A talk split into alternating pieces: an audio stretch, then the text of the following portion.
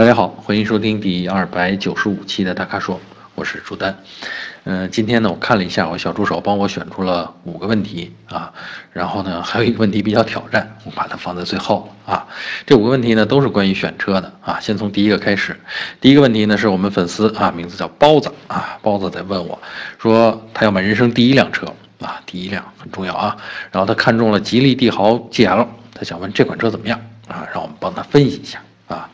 呃，首先我对这个这款车呢，我觉得是一个很靠谱的车。然后我们同事呢去试驾过的呢，反馈也不错。哎，这车呢开起来的感觉，呃，挺稳重的啊。然后这个容易控制啊，没有什么古怪的地方啊。这个说明现在整个的这个，呃，吉利的这个底盘调教啊，整个的这个水准已经上来了。啊，所以呢，我觉得从驾驶感觉上讲，它跟合资车，嗯，我们总结了一下，它跟合资车没有明显的差距啊。然后，呃，内饰的做工上面有些呃细节可能还优于合资车，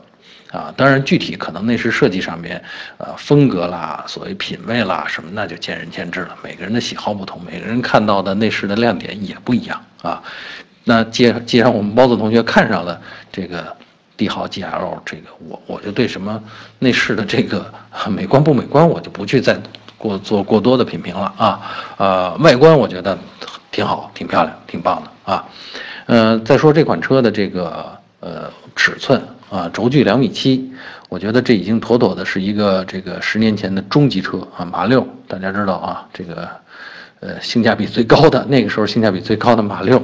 大概就是两米七的轴距，那时候是中级车，而现在的紧凑级基本上都已经达到这个尺寸了啊，所以呢，这个空间啊足够用啊，所以这个妥妥的买没问题。然后如果买的话，我推荐的这个就选一点三 T 啊一点三 T 这个，然后配这个六档的双离合器啊，配这个这个动力组合，呃会。就是用起来啊，首先不乏力啊，其次呢，这个油耗也不高啊，然后呢，开起来比较好用啊。对于大多数这个买第一辆车的人来说啊，你先免去了这个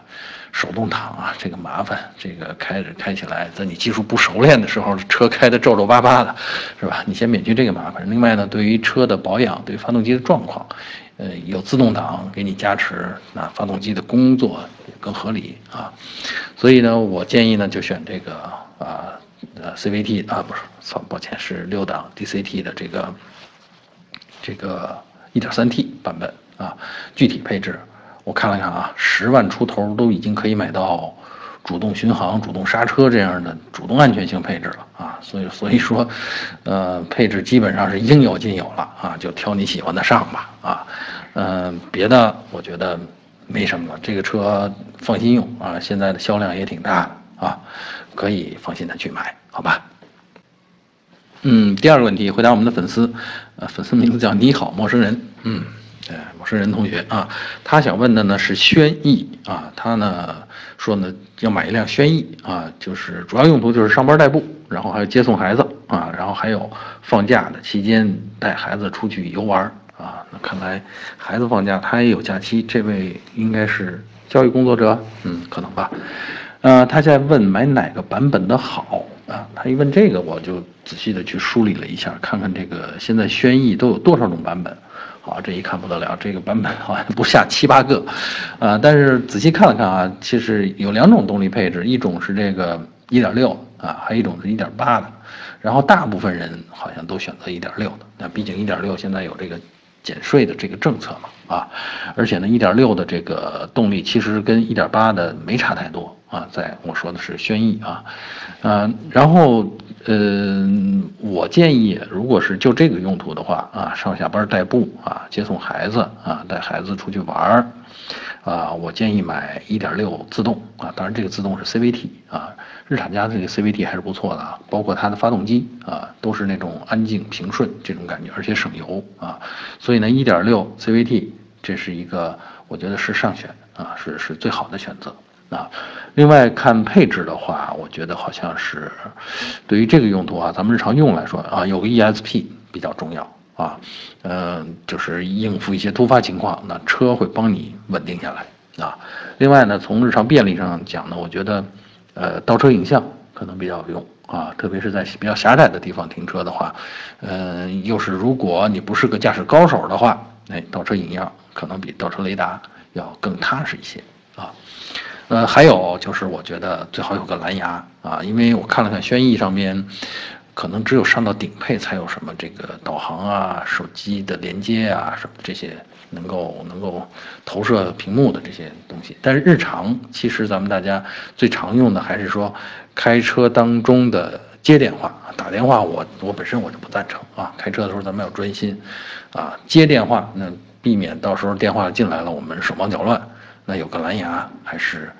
挺有帮助的。所以呢，我觉得必要的这几个配置呢，就是 ESP 倒车影像、蓝牙。我看了看，有这个配置的，基本上到中配就就可以了啊。至于其他的东西，反正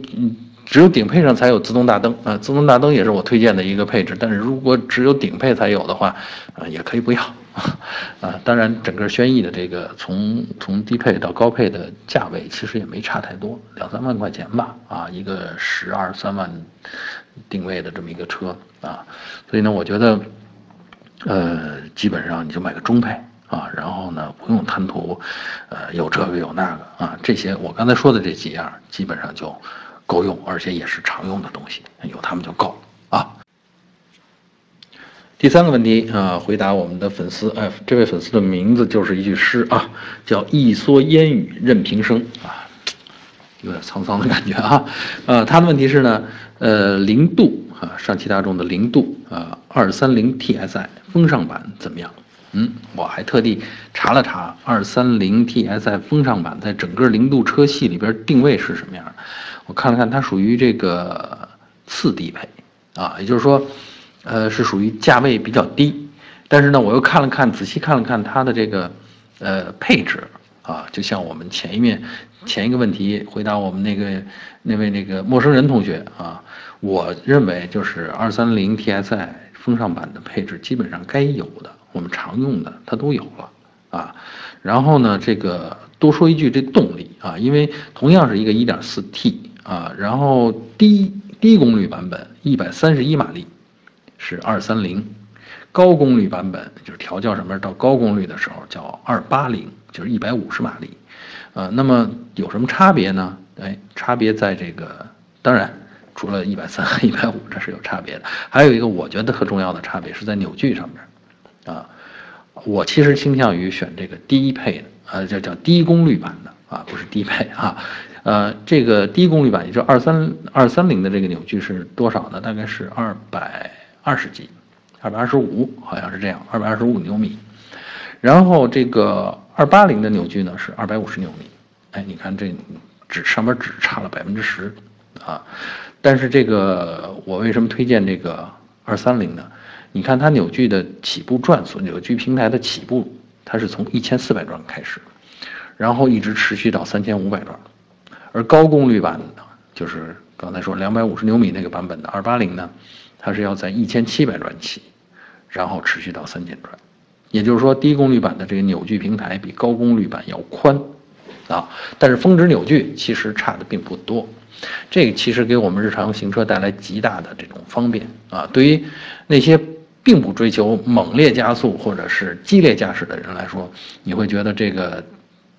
这个低功率版本在呃日常行车的时候反倒游刃有余啊！因为你不追求高转速啊，这其实我们大多数中国消费者用车习惯都是这样，觉得怕油门踩深了，发动机磨损就多，所以大家通常顶多踩到一半啊就不敢踩了。那在这种情况下，其实这个低功率版更好用，啊，所以呢，我觉得这个呃二三零 TSI 风尚版真的是可以选啊，真的是可取啊，嗯，就除了刚才咱们说的这个配置比较素，但是那个比较素，我刚才说了要有该有的也都有了，像咱们前面提到的 ESP 啊、蓝牙呀啊什么这些也都有了。呃，当然，这个倒车好像倒车影像没有，应该是有倒车雷达啊，而且只有后雷达。这是零度的二三零 TSI 风尚版啊。然后，当然，上海大众呢还也提供了一些选装，大家可以根据自己的需要选装。你即便不在 4S 店装原厂啊，你也可以到汽配市场上去装个倒车影像之类的啊，这都花不了多少钱啊。好，我觉得给这位烟雨同学推荐的就是，你真的可以选这个二三零 TSI 啊。既然你是这么冲着这个实惠去的，而且认清了这个车的本质，啊，我比较欣赏你的选择，好吧？第四个问题啊，回答我们粉丝名字两个英文字母 S U 啊，就叫苏吧啊，呃，他的问题是呢，呃，新凯美瑞2.5豪华版和2.5混动豪华版就差两万元，该选哪个？这个问题相当新啊，因为就是上个星期那个凯美瑞，应该是上周四吧，凯美瑞刚刚发布了价格啊，就新一代啊，第八代凯美瑞啊。呃，在广丰落户生产的啊，然后呢，这价格出来以后，我也是相当的震惊。我说这现在已经混动车型的价格已经可以做到这么低了，而且这回这个是豪华版啊，就豪华版是二十三万九千八吧，应该是这么个数啊。然后这个那跟那个常规动力版的这个二十一万九千几啊，这个配置是一样的啊，差价就是在那个混动系统电池啊，就在这上面。要是我。跟我，我肯定选混动。那为什么呢？我我我喜欢新技术啊，对吧？而且呢，这两个车配置相同啊，你不需要做出什么牺牲。啊，那点差价我算了一下呢，差价基本上你看啊，混动2.5混动，呃，大家用起来的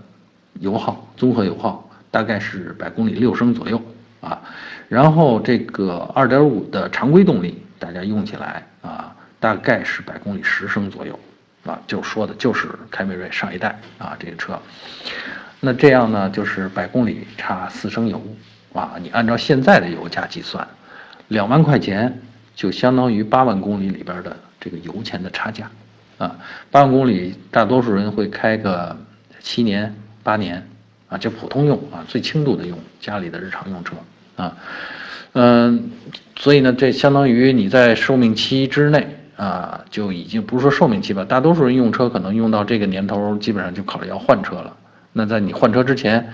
这个差价已经从油钱上边已经找不回来了啊。这还是按咱们当前的油价来算，以后油价八年以后的油价应该比现在更高吧？我觉得啊。还有呢，就是其实啊，咱们这油里边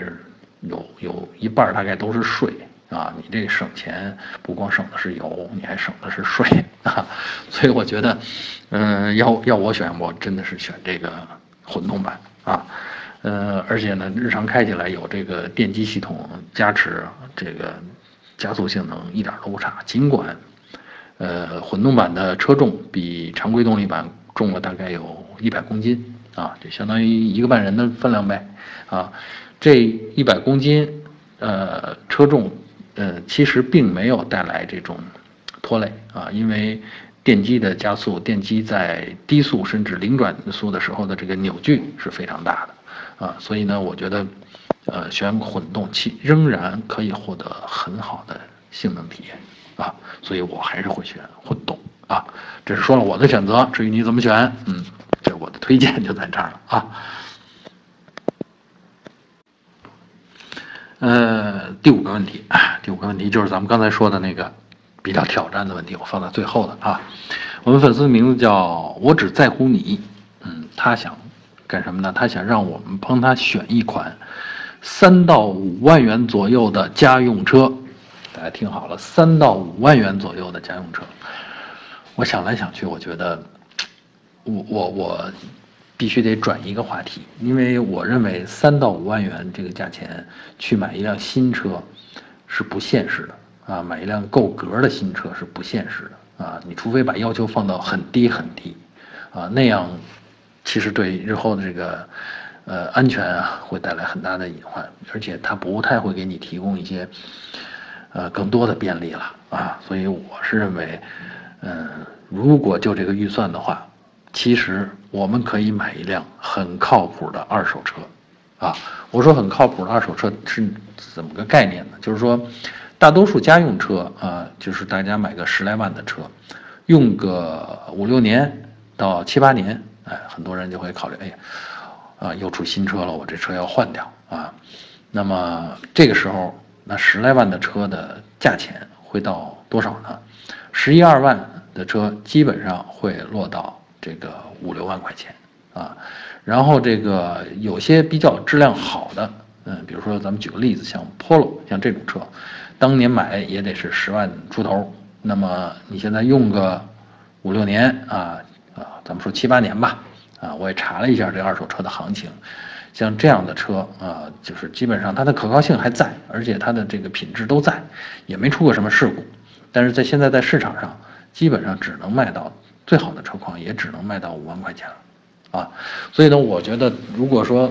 选这么一款车呢，真的就三三五万的这个预算的话，呃，你真的不如选一个像像这个 Polo 这样的小车。当然，Polo 也比较特殊啊，因为这是小型车，大家众所周知，合资品牌做小型车做的都不是特别成功，因为在低价位上，其实他们在新车的时候竞争不过这个自主品牌。当然，在二手车的时候。哎，那它的这个优势，它的品质优势就表现出来了，啊，因为它的耐久性，在它在经过了，比如说五六年、七八年的使用之后，它的性能，呃，各方面的衰减，还有它的功能性，并没有损失太多，